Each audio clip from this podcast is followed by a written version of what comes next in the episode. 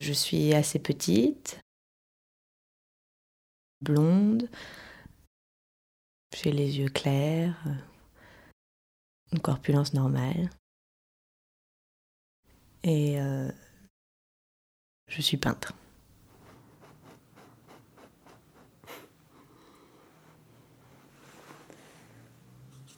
Je suis toujours attirée par euh, l'horizon et euh, en particulier la mer. Enfin, je viens de Saint-Nazaire et, euh, et, pour moi c'est très important de retourner souvent à, la plage. là, il y a mon corps qui est présent aujourd'hui et euh, c'est une photo de Tchernobyl d'aujourd'hui. Je pensais mettre comme titre 25 ans ou 4 octobre 86, 25 ans après. le 4 octobre 86, c'est pas le catastrophe de Tchernobyl, c'est ma date de naissance. C'est une manière d'assimiler la déformation de mon corps avec la Tchernobyl. Parce que mon père travaillait dans les centrales nucléaires. Et que on avait constamment ces, ces habits de travail chez nous. Qu'on les... Je m'appelle Adeline, j'ai 25 ans. C'était l'été entre ma deuxième et troisième année d'études. C'était à la fin de mes 19 ans cet été-là. Ma vie euh, se passait à Nantes, donc j'avais commencé euh, mes études à l'école des beaux-arts de Nantes. À la fin de mes 18 ans, je suis partie au Pérou euh, faire un semestre d'études à la faculté d'art de Lima. Et, et après, je suis rentrée en France. Après une courte scolarité au collège, jusqu'en classe de 5e, il est entré dans un lycée professionnel où il a suivi des études de plomberie. Il a quitté cet, établissement en 1992 ou 1993 sans diplôme. Il a travaillé pour la Sofreba, puis à compter de juin 2004 pour Airbus, où il est très apprécié de ses collègues et de sa hiérarchie.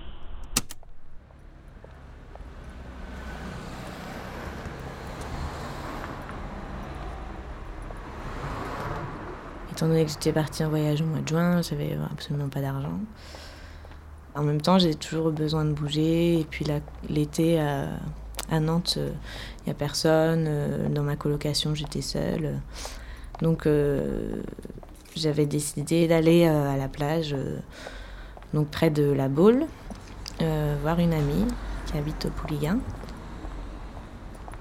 J'ai fait du stop et euh, il y a un monsieur qui m'a pris avec son fils. Un monsieur qui avait fait le tour du monde à, voile, donc c'était intéressant, on a beaucoup parlé de voyage. Et euh, il m'a déposé euh, à la sortie donc, dans la zone industrielle de Saint-André-des-Eaux. Sur le plan de la vie affective, il déclare avoir eu des relations durables avec deux femmes. Il a un enfant né en mars 2006. Il est perçu par l'ensemble de ses proches comme quelqu'un de gentil, travailleur et sérieux. Donc là, j'ai été prise en stop par un, jeune homme d'une trentaine d'années, avec qui euh, je pensais que ça pourrait bien, enfin, que c'était normal. Je, m'inquiétais toujours quand même parce qu'il était seul, mais je me suis pas, enfin.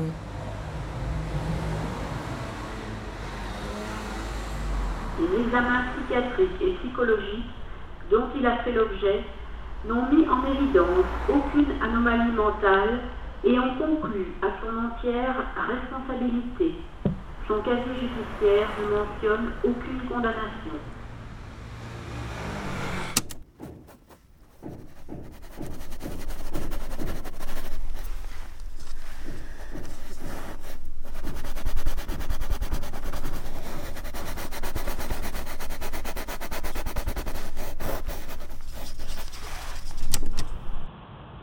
Il n'y a, pas de mot assez fort euh, pour, pour, décrire cette, cette haine que j'ai envers cet homme qui a, qui a brisé une, une enfant.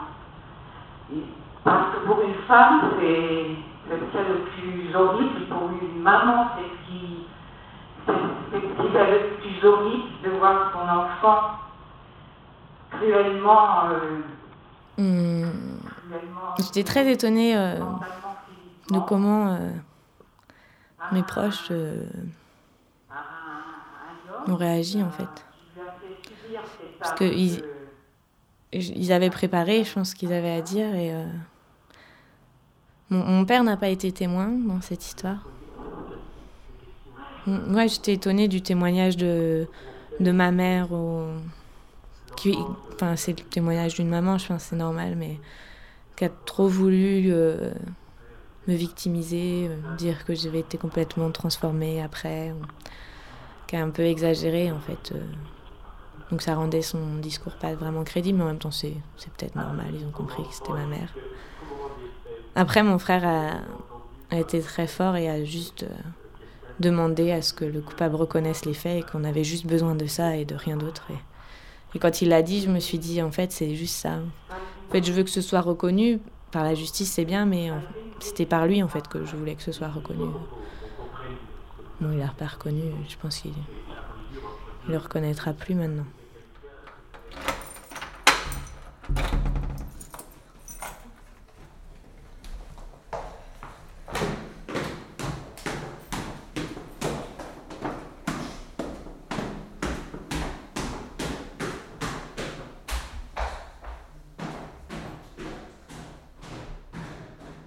le sentais pas louche du tout.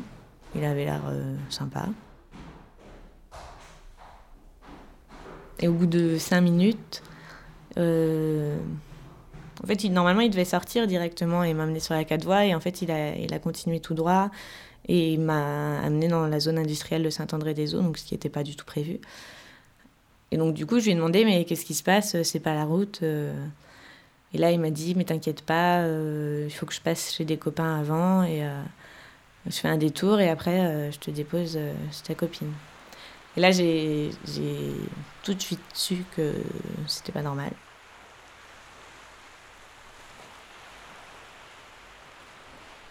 J'ai commencé à paniquer. Donc, je lui posais des questions un peu. mais non, c'est pas grave, laisse-moi là, va chez tes copains.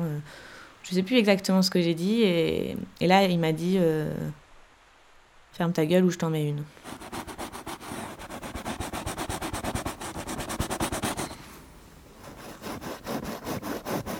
Il est rentré dans un chemin. Et il m'a dit Oui, au fond du chemin, il y a la maison de mes amis, t'inquiète pas. Sauf qu'au fond du chemin, il n'y avait pas de maison, il y avait un champ. Il a rentré sa voiture dans le champ, il a pris le temps de la garer. Et là, il a il a mis sa main autour de mon cou, il a commencé à serrer assez fort. Et euh, avec son autre main, euh, il m'a touché. Et euh, en fait, je, je, comprenais ce qui se passait et je savais qu'il allait faire ce qu'il voulait, que j'avais aucun moyen de faire quoi que ce soit. Et donc j'ai, j'ai pas, je me suis pas vu qu'il m'avait déjà dit ferme ta gueule ou je t'en mets une alors que je lui pas, je, lui ai juste dit euh, qu'il était en train de faire une erreur.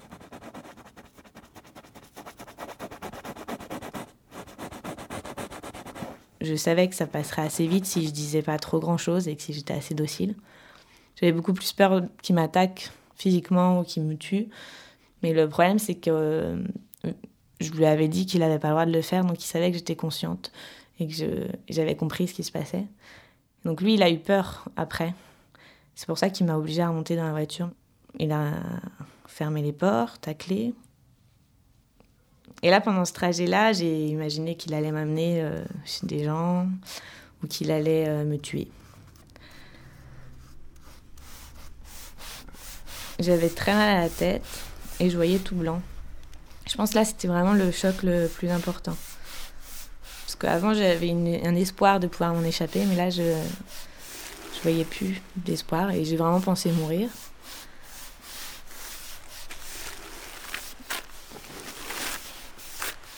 Je savais pas trop où il allait, je pense.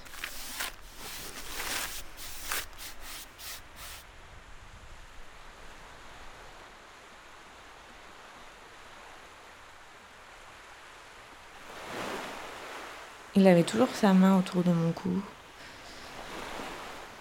Il m'a demandé de sortir de la voiture, d'avancer euh, devant lui.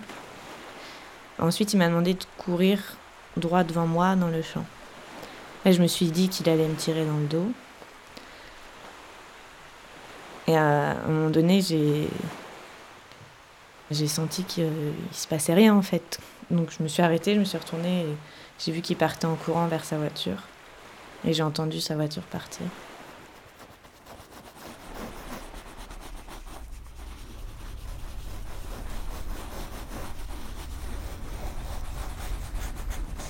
J'arrivais pas à concevoir l'espace qu'il y avait autour de moi. Quand j'essaye de m'en souvenir, je me souviens très de rien du tout en fait. Je me souviens juste de l'herbe verte. C'est très très flou dans ma tête.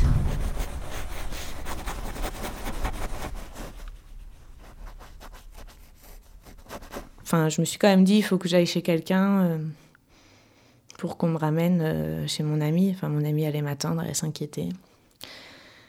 Et euh, donc, je suis arrivée dans une allée où il y avait un gros chien. J'ai peur des chiens. Et là, il y a un monsieur qui est arrivé, qui m'a vu. et donc, il m'a amené dans une maison où, où il y avait donc une femme enceinte, une vieille femme. Et il m'a laissé donc avec ces femmes-là. Après, ils sont concertés ensemble avec euh, les hommes. Et euh, du coup, il y a deux hommes qui m'ont euh, qui m'ont proposé de m'amener au commissariat de police. Et je leur ai dit non, non, ça va, vous inquiétez pas. En fait, je voulais très vite continuer ma route.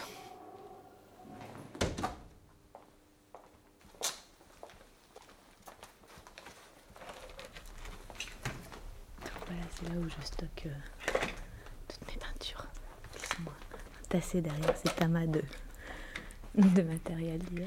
Des chaises, des tables, des aisselles, des, des plein de trucs. Donc il y, en a qui, il y en a qui sont protégés et d'autres pas. Donc c'est toujours un peu l'insécurité.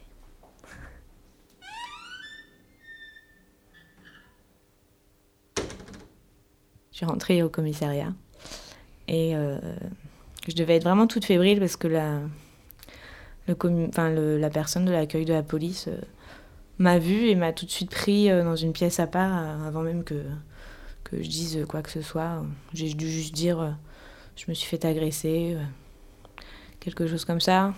Et tout de suite, il m'a pris dans une pièce à part et il m'a demandé est-ce qu'il y a eu pénétration? Et là, j'ai dit oui, donc ils m'ont dit vous êtes fait violer. Je ne vais pas mesurer du tout la gravité de, de ce qui s'était passé encore. Et, euh, en fait, à ce moment-là, je me suis dit euh, que le mot violer, c'était un terme très fort. J'arrivais pas à identifier le mot viol à moi.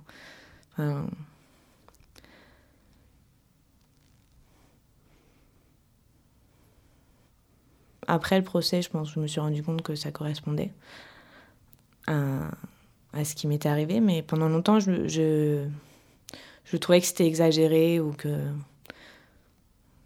Voilà. Donc, après les faits, je la cite toujours, j'ai rien dit aux gens, je pensais que ça va les inquiéter, ça va leur faire peur.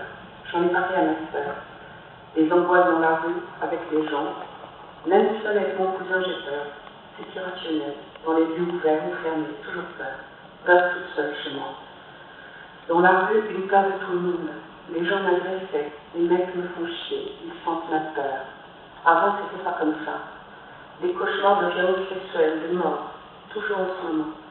Je me sens raide au haut du dos, le cœur, des crispations, des tachycardies, des vertiges.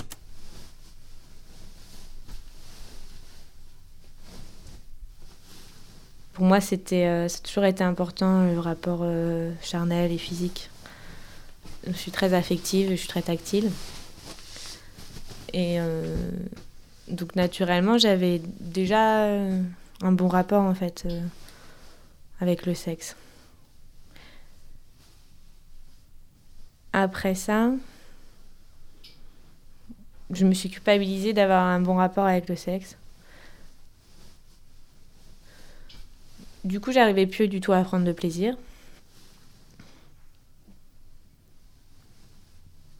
Et ensuite, euh, j'ai. euh,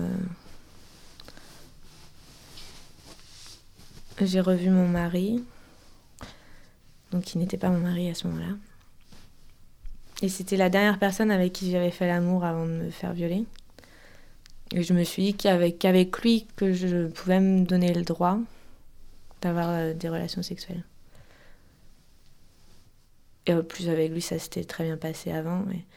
Et, et, que euh, même moi, avant, dans mes relations sexuelles, il n'y avait pas euh, tant de prudence, je pense, où là, où, dès que je me sens un peu fatiguée, il essaye jamais d'a- d'aller ou ne serait-ce qu'une seconde plus loin.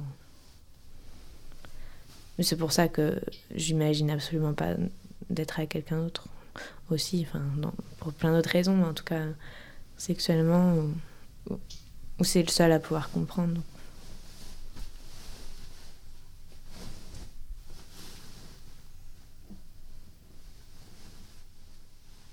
J'ai j'ai toujours euh, voulu contrôler cette situation du début jusqu'à la fin pour pouvoir euh, ne pas euh, être victime. Euh, J'ai toujours euh, essayé de donner euh, toutes les informations nécessaires, répondre clairement aux choses.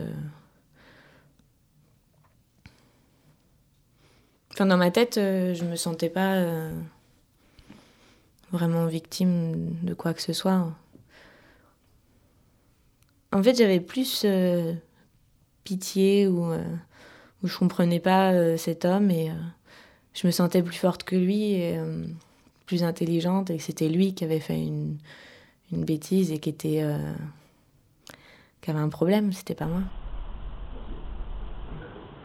Nous allons suspendre l'audience qui reprendra demain matin à 9h. L'audience est suspendue.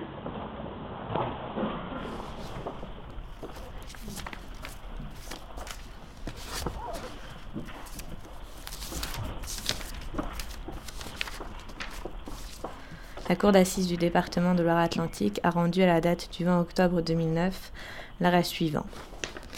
Condamne l'agresseur à la peine de 8 années d'emprisonnement, ordonne un suivi socio-judiciaire d'une durée de 3 ans. Quand euh, le verdict est tombé, j'étais à côté de mes deux meilleures amies. Et je crois que c'est ma meilleure amie qui s'est mise à pleurer la première, donc après je me suis mise à pleurer. Tout le monde pleurait, je crois, un peu plus ou moins discrètement, des deux côtés en fait, du côté de l'accusé et de mon côté. Après, il y a mon avocat qui s'est retourné et qui m'a dit alors vous êtes contente? Alors j'ai trouvé ça un peu bizarre. Fixe à deux ans l'emprisonnement. J'étais pas contente, j'étais juste euh, soulagée que ce soit fini. Après trois ans d'attente, c'était. ça faisait du bien. L'accusé sur le fichier judiciaire automatisé des auteurs d'agressions sexuelles.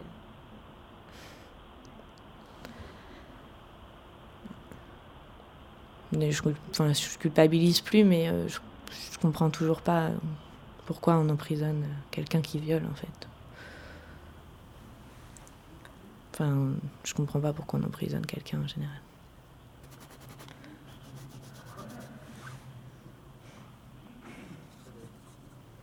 Peut-être j'y retournerai sur les lieux, refaire un, un autre film, je sais pas. Parce que de retourner, c'est une manière de défantasmer en fait le, tout ça. Parce que le- d'imaginer le, tout ce qui s'est passé, on, on tord, euh, on tord le paysage, on tord les, le chemin. Comme ça, après, je, je repars avec des, des images un peu moins terrifiantes. Radio. Ça se trouve, je retrouverai plus le chemin.